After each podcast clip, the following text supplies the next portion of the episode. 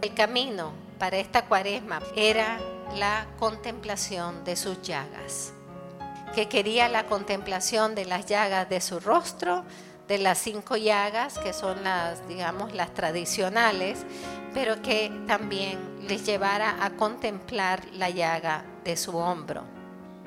Una llaga que es generalmente ignorada, a pesar de que, como le dijera Jesús a San Bernardo de Clairvaux, cuando este santo le preguntó a Jesús, ¿cuál es la llaga que más te dolió, por la que más sufriste?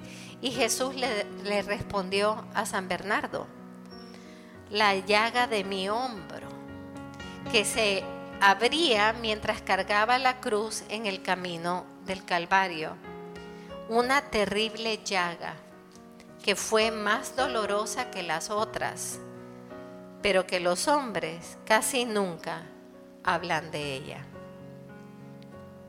Pues el Señor quiere que tengamos una auténtica conversión porque no hay esperanza para el mundo más que la conversión del corazón humano.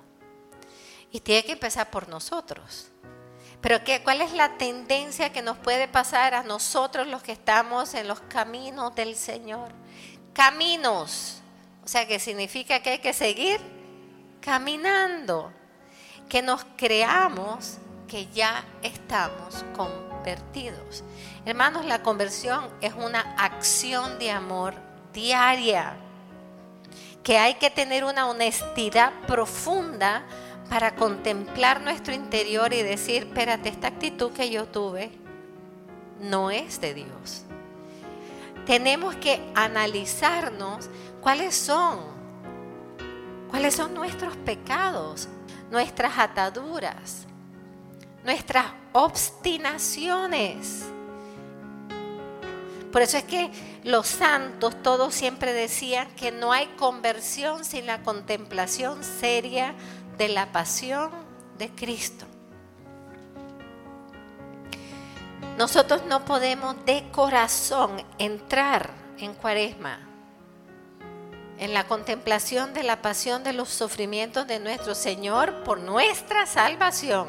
Añadan siempre eso, por nuestra salvación, si no lo amamos de corazón. Si nosotros no tenemos un profundo amor por sus llagas. El Señor nos invita a ver sus llagas, a pedirnos conversión. Como dijo la madre, la conversión es una acción de amor diaria. Hay que tener una honestidad profunda para descubrir cuáles son mis pecados. ¿Cuáles son tus pecados, tus ataduras, tus obstinaciones?